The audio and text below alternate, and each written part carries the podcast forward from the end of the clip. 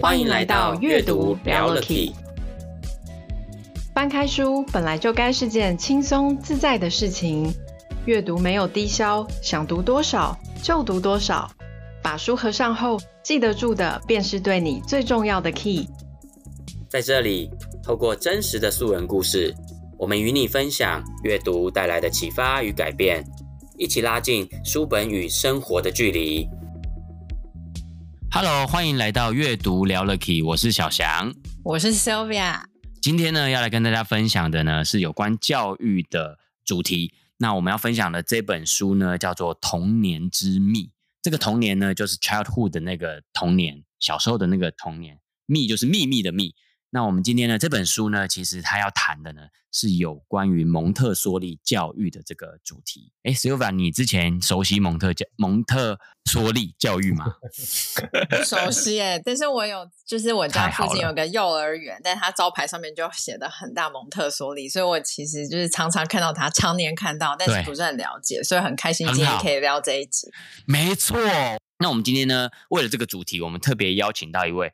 非常非常重量级的来宾哈，我们先来欢迎一下今天我们的 Key Man，欢迎 Michael，Hello，嗨，大家好，我是 Michael，Hello Hello。那我在这边呢，我先跟大家介绍一下，呃，今天来宾 Michael 哈，Michael 呢，他是 MEFA MEFA 的品牌总监，那他本身自己呢，现在也是三个孩子的爸爸，那他在做蒙特梭利的这个国际的认证的部分呢，有这个 AMS 零到三岁以及三到六岁。的这个国际师资的证照，以及 AMI 的三到六岁跟六到十二岁的助理讲师证照，推广蒙特梭利的教育呢，已经近十年了。那现在 MEFA 这个组织也已经成为了这个最专业的蒙蒙特梭利教育的分享平台，培育超过了五千位以上的教育工作者。简单的说啦，其实 MEFA 就是在培育很多的这个呃蒙特梭利教育的师资，是他们的师资培训机构。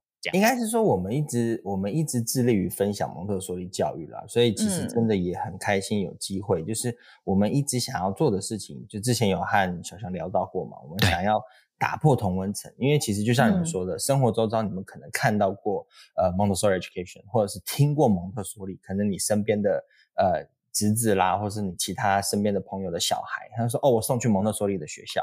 那大家就会好奇说，到底什么是蒙特梭利？嗯、就好像很很很高大上，对不对？对啊，好像跟一般的教育有什么不一样？为什么特别要标榜，特别把这四个字 highlight 写写出来？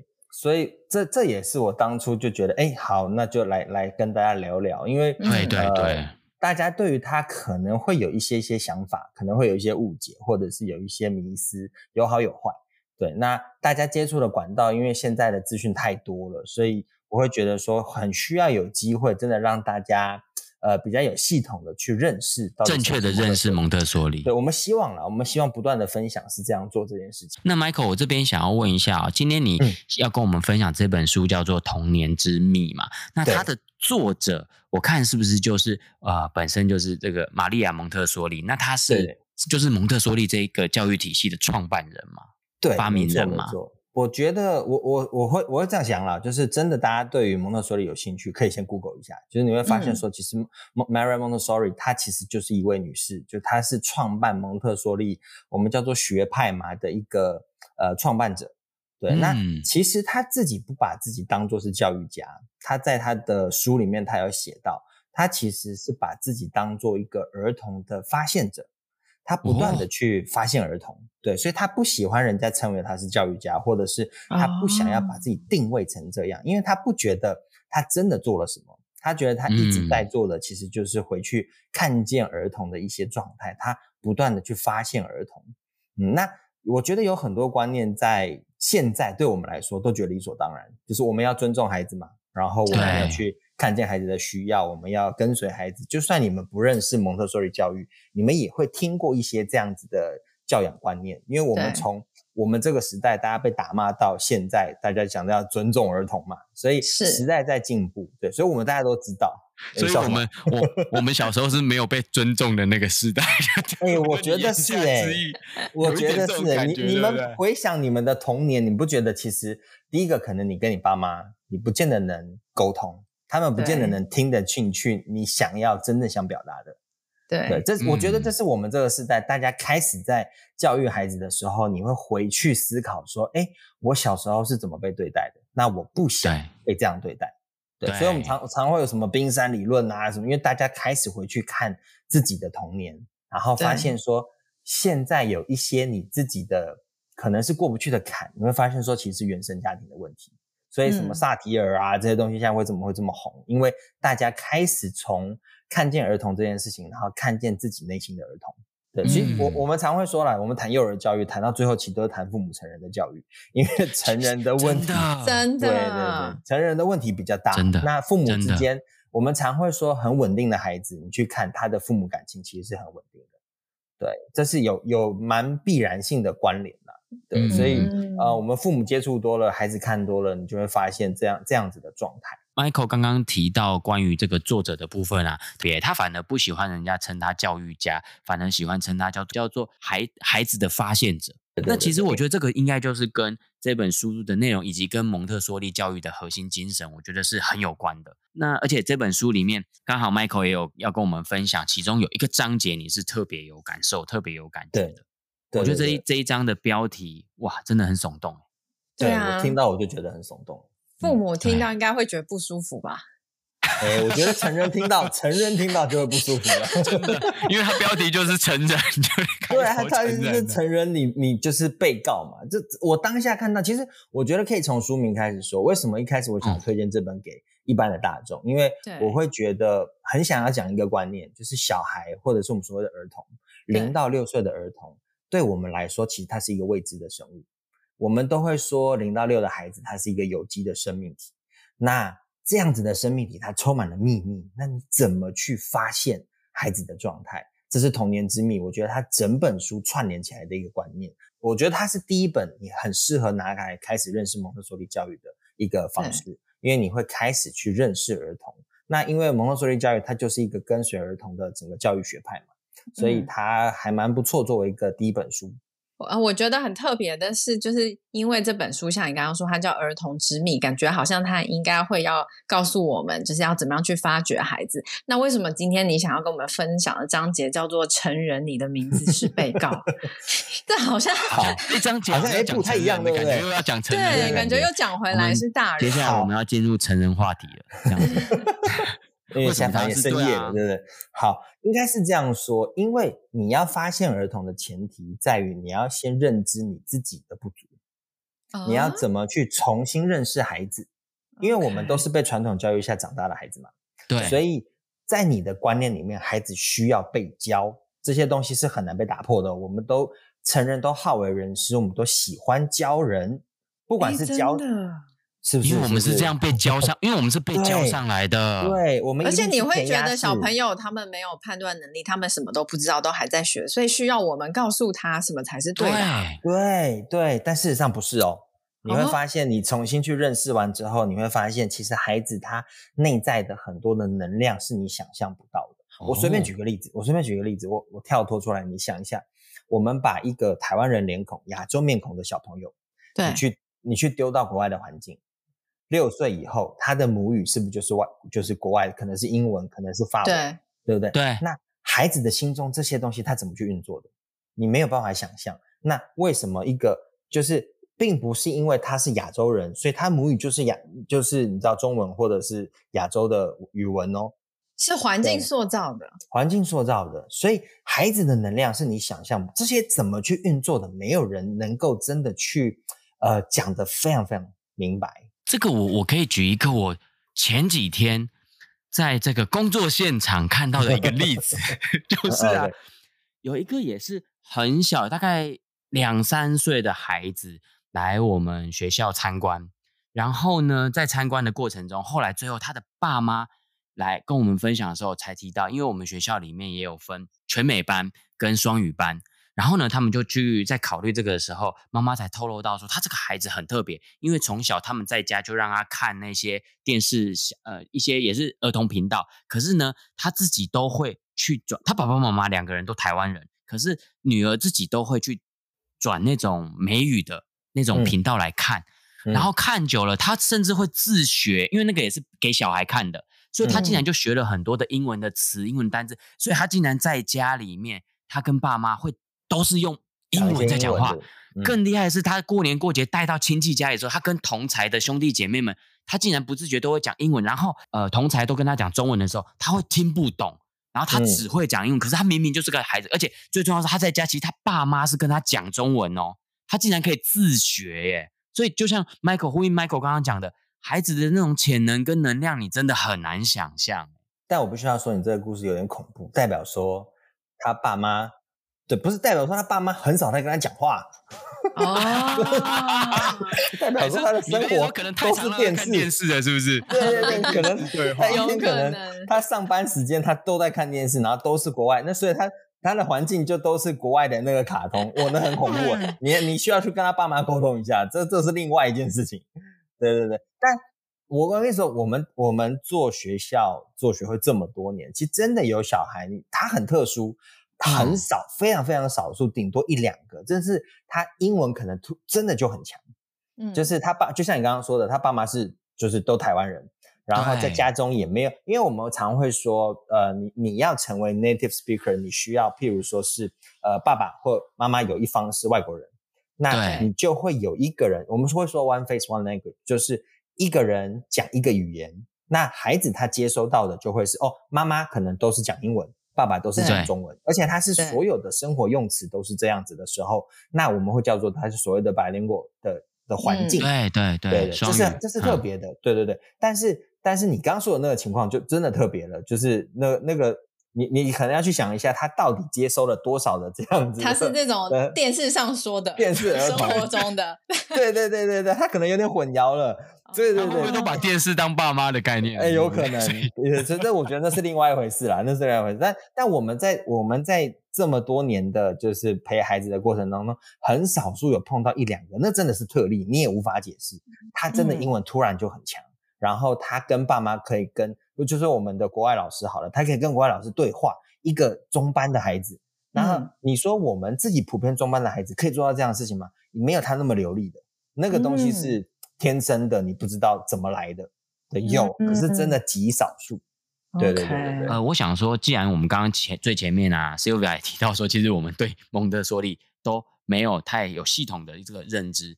那 Michael 可以帮我们简单介绍一下蒙特梭利教育，它到底是一个什么样的什么样的事情，对不对？对对对。好，好，我先说回应刚刚那个问题啦，就是为什么我们要讲就是成人是被告这件事情？对对。就是呃，真的就是我们希我我希望啦，给大家的一些观念，分想分享的一个观念就是，真的你要进入蒙氏教育，或者是你要真的，我们不要讲蒙氏教育了，你要进入幼儿教育这件事情，希望大家要抛开一些你们既有的框架，你要从孩子的角度出发，所以不要、嗯、不要就是认为说，哦，我是爱孩子的，所以我要帮孩子做所有的决定，我认为孩子都是不懂的，其实不是，嗯、这真的是我们是被告的这个原因，对，那。那所以真的很想一开始先跟大家讲讲这个部分，对。那那至于什么是蒙特梭利教育，其实真的有非常非常多的定义。那我会想让大家先知道，这没有一个绝对的答案。每一个人心中对于蒙氏教育都有不同的定义，这也是我们自己在做培训课程的时候，我们跟学员分享的，就是在你心中会有你想要的答案。那没有标准答案，所以这也延伸到另外一件事情，就是我们在跟孩子互动的时候。没有标准答案，没有标准答案，真的，你你人生就没有标准答案啊！哎，对，没错，人生也是这样嘛，所以你对孩子也是这样，孩子的人生也没有绝对的标准答案，因为每一个孩子都是特别的，所以我希望大家会先有这样子的概念。所以回到你自己身上，什么是蒙特梭利教育？大家不用有那么大的压力，你想怎么去定义它都可以。那就我们自己的定义来说，呃，我们会这样说啦，蒙特梭利教育，它是蒙特梭利奶奶，她在一百一十多年前。她透过我们现今所谓的大数据的观察的方式，她去归纳，她去发现，她去统整，最终他找到了一些去认识孩子的方式，所以就会有我们所谓的呃吸收性心智、敏感期，然后人类倾向。它透过这样子的一个架构，让我们成人，现今的成人，你很特别哦，在一百一十多年后的现在。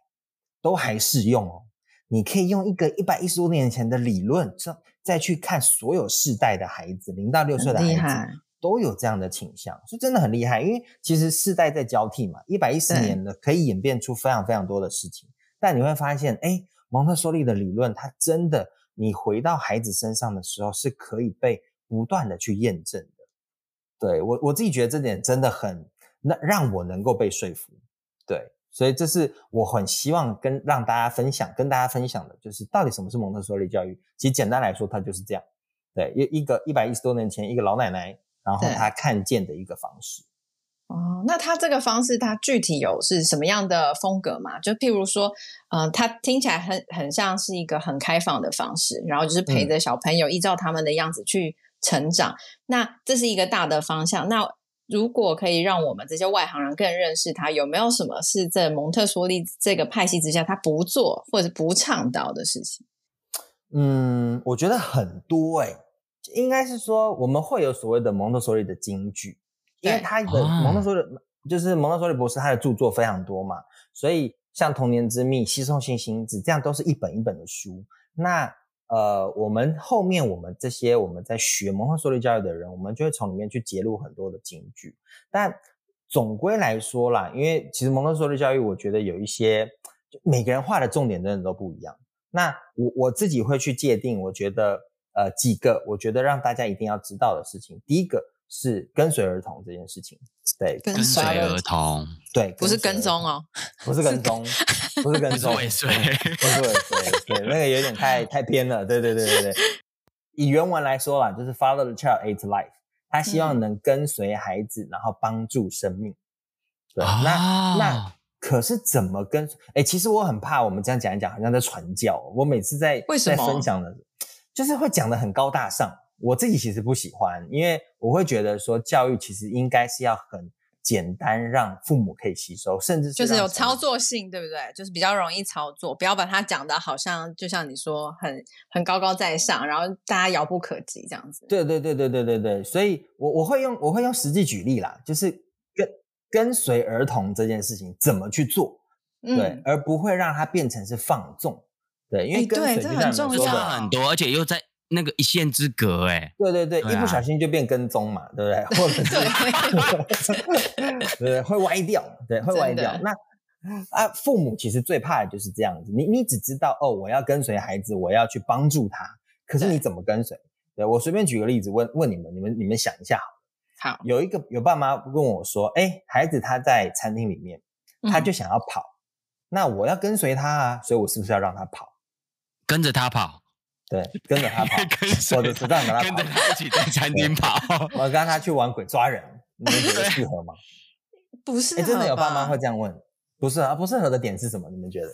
不适合，因为他会影响到别人啊，然后其他人可能会对这个小孩有不一样的看法，那小孩就会感受到其他对他其他人对他有不一样的看法，但他又很皮，他又想要继续，所以我觉得这是一个恶性循环。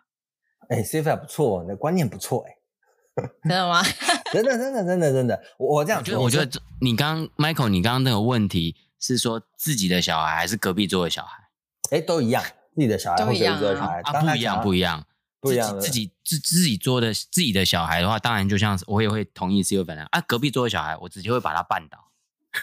在跑的过程，我会直接脚伸出去把他。你是坏叔叔，因为他跌倒了，他就不会再跑了，他只会哭，然后就知道痛跑了，这样比较快。好，我我我我这样说啊，我会说 Sophia 的讲法不错，就是因为你一开始有先讲到，就是他可能会影响别人。那我们跟随孩子有三个原则：第一个，嗯、你不能伤害自己；第二个，嗯、你不能伤害到自己。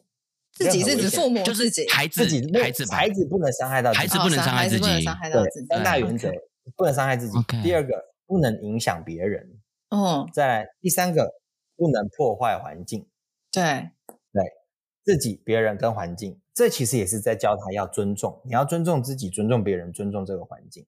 所以这个准则是父母一定要去理解的。那他正在跑的时候，他心里没有这三个。哎，这就是父母。要怎么样去提醒他？应该是这样说：有一些事情是绝对不能发生的，是 no no 的事情的时候，你就一定要跟他说不行。所以你需要立即制止。啊、所以阻，所以在这个时间点，你的意思是说，在这样的情境之下，阻止他不代表不跟随他，只是因为跟随他需要满足刚刚的三个条件。但是如果他违反这三个条件任一个，就必须要制止他，而不是放任他继续做。所以放纵跟不放纵与否，其实是要看有没有满足这三个条件。对对对对对。哦，呃，就是说，第一个是不要伤害到自己，不要影响到别人，然后不要破坏环境。嗯对，这个三个这三个原则，其实反而是成人很难去看见的，因为他是你知道，大家都只看第一句，后面大家就就不看了。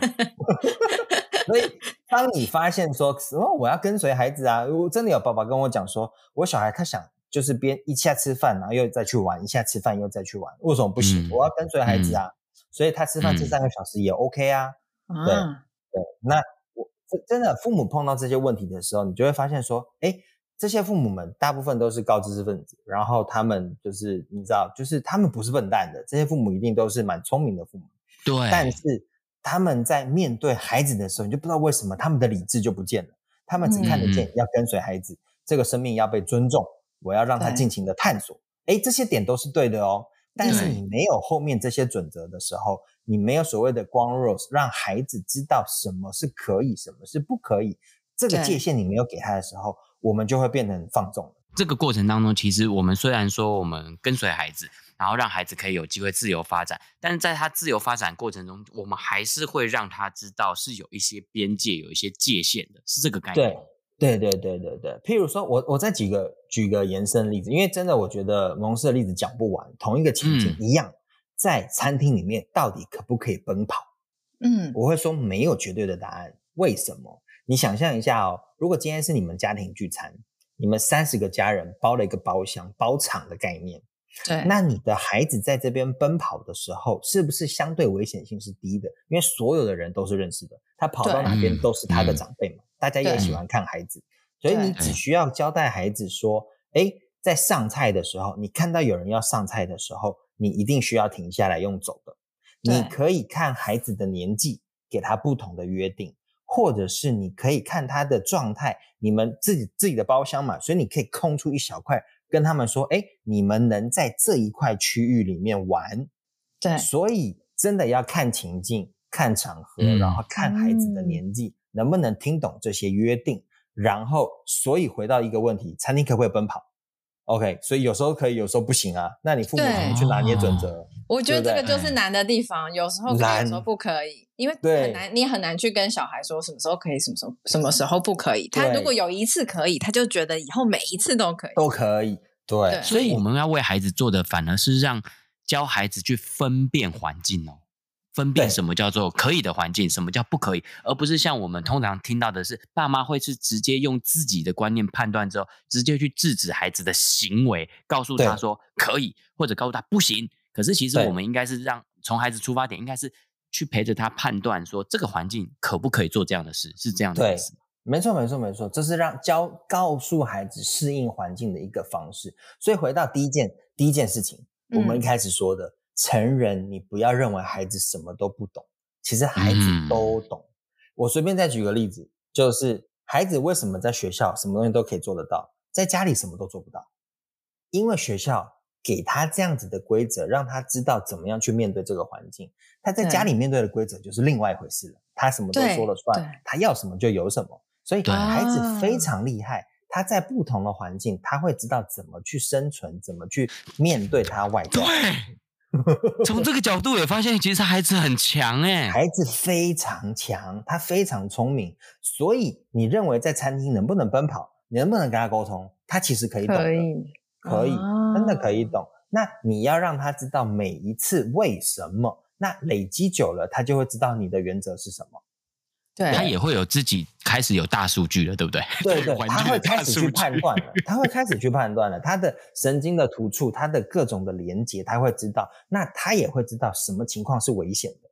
端菜为什么危险？你要让他知道啊。服务生出来，他对他来说，他不觉得有危险，只是一个人在那边走而已啊。所以你要让他知道为什么危险，那他之后就会去判断不同的场合，哦，这个东西是危险的，你才会帮他把。呃，他跟外在环境做这样子的连接，那是他的社会经验的一部分。哇，嗯、这父母真的很难。有时候在餐厅里面，你已经很急了，怕他被烫烫到，又怕影响到别人，然后同时之间还要跟他讲道理。哎、嗯，对对，对，所以这回到这回到一件事情，父母最需要的其实是时间跟耐心。对，而且自己要能冷静，因为你在那个很急的状况下，你很难把话说清楚。有时候会很急的想要阻止他，那阻止他就是讲话快或者是短嘛，就没有那么多背后解释啊，嗯、然后 reasoning 的这这一个部分。这这些东西其实牵扯到的东西叫做你有没有长时间的用这样的方式和孩子相处。哦，我我我举个例子，有一次我们家儿子他就是呃，我去接他放学。然后一个小巷子嘛，我们会开始让他练习过马路。他太兴奋了，他看到我就直接冲过来。然后真的有一台机车超快，完全、啊、真的那个当下我是完全吓到的，所以我非常非常凶的直接大喊，就说车，就是那个场景你就知道我是非常非常凶的看着他，而且非常大声，那就是真的是安全性立即需要自己的。对对，但是事后你会需要跟他沟通，所以。嗯父母有一个问题，父母怕你凶孩子，孩子跟你的关系会不好。你怕你凶孩子，就叫做不尊重孩子。其实这是完全两回事。你凶孩子，或者是你制止孩子，这些东西叫做他不应该做的东西，你要让他知道就是不可以。但你制止他完之后，你说很多东西，你你要让他汤被烫到，然后你才要跟他说道理吗？不可能嘛！你一定是在发生之前先制止。制止完了之后，你一定要有耐心下来跟他去讲说，哎，为什么？那这个东西就是你的情绪起伏，你要收敛。对，所以我觉得父母很难，父母需要有耐心，你又要知道这些原则，而且要能在各种情境下去判断说我应该怎么做。所以父母，对，父母难为啊。是是是，冷静之后还要跟小孩，然后好好的聊聊，然后教育一下刚刚为什么爸爸、为什么妈妈这样子做，还要对后面再继续做这些，真的很辛苦。真的很辛苦，但我也可以同大家分享一个故事。我小孩跟我分享的，我觉得很很有趣的观点哦。嗯、有一次，我我家我家大儿子，他很语重心长，很认真哦。他看着我们，跟我跟我老婆，他就说：“爸爸妈妈，为什么我们对你们态度不好的时候，你们就可以骂我？那为什么大人有时候第一次的时候就可以对我们那么凶，然后都没事情？”他的意思意思就是说，奇怪了，我们在教他们说。呃，第一次沟通，我们做错事情也是，他要提醒我们，任何事情也是，你要好好说啊。你如果一开始就很不耐烦，他们一定会被我们骂，因为没规矩。那他就说，那为什么很多大人对我们，我们也只是第一次做错事，我也不知道啊。那他们就用骂的，然后也没跟我们说原因。嗯，他是指别的大人这样对他哦。别的大人对，当然不会是我们喽。我们当然不能说是我们了。那我我们当下真的就是你没有办法控制别人，所以我们当下真的就跟他只能跟他解释说，呃，不是所有的大人都这么的有耐心，会跟你们讲原因。就是爸爸妈妈我们会，但是你没有办法确定大大家都会这样，但是这样子对待的互相的方式才会是舒服的。我我刚刚发现一件有趣的事，是 Michael 在教他的小孩。理解大人，理解大人，我们是在教大人理解小孩，可是你刚刚是在教这个小孩去理解其他大人，理解。我我觉得很，我觉得真的也很需要哎、欸，因为就算爸妈真的做得很好，可是他还是孩子还是会去面对到世界外面的世界，对。外面的世界不是每一个人都就是这么好，或者是这么容易这么擅长跟孩子沟通，然后又要同理他，又要好好说话。我觉得这个也是让他们学到外面世界不一样，是不是在这样的情况下，其实一方面我们让孩子他能够去理解其他大人或理解外面的世界的时候，其实是不是也比较不会让孩子因为一些不理解，他在心中的解读会扭曲掉，反而会成为他的一种阴影？应该是说，我们都希望小孩可以正常的社会化。所谓的社会化，就是他会接触各式各样的孩子跟各式各样的成人，所以有时候我们也会让他们被别的大人骂一下。就是你不会让他一直在所谓的温室，就像我们，我们有时候会直接骂他，就是那是你觉得他会需要不同的情境的。那当然，我们骂完之后，我们一定会跟他解释为什么。确定这不是为了自己情绪失控而开脱的解释吗？哎、欸，我 我坦白说，我坦白说，真的会有啦。没有人没有情绪失控的时候，真的真的真的。可是就像你说的，你一定在事后，你当自己赶快冷静下来的时候，你也会再次还是会跟孩子补上说，跟他说为什么刚刚爸爸会这样，为什么刚刚妈妈会这样。对对对对对对，我们会道歉的。嗯、讲真的，我们会道歉。嗯、那我觉得成人。能跟孩子好好的道歉，也是一件非常难的事情。你要真的真的，但其实你又再回想另外一件事情是，孩子真的非常容易原谅爸妈，因为你不道歉也没关系。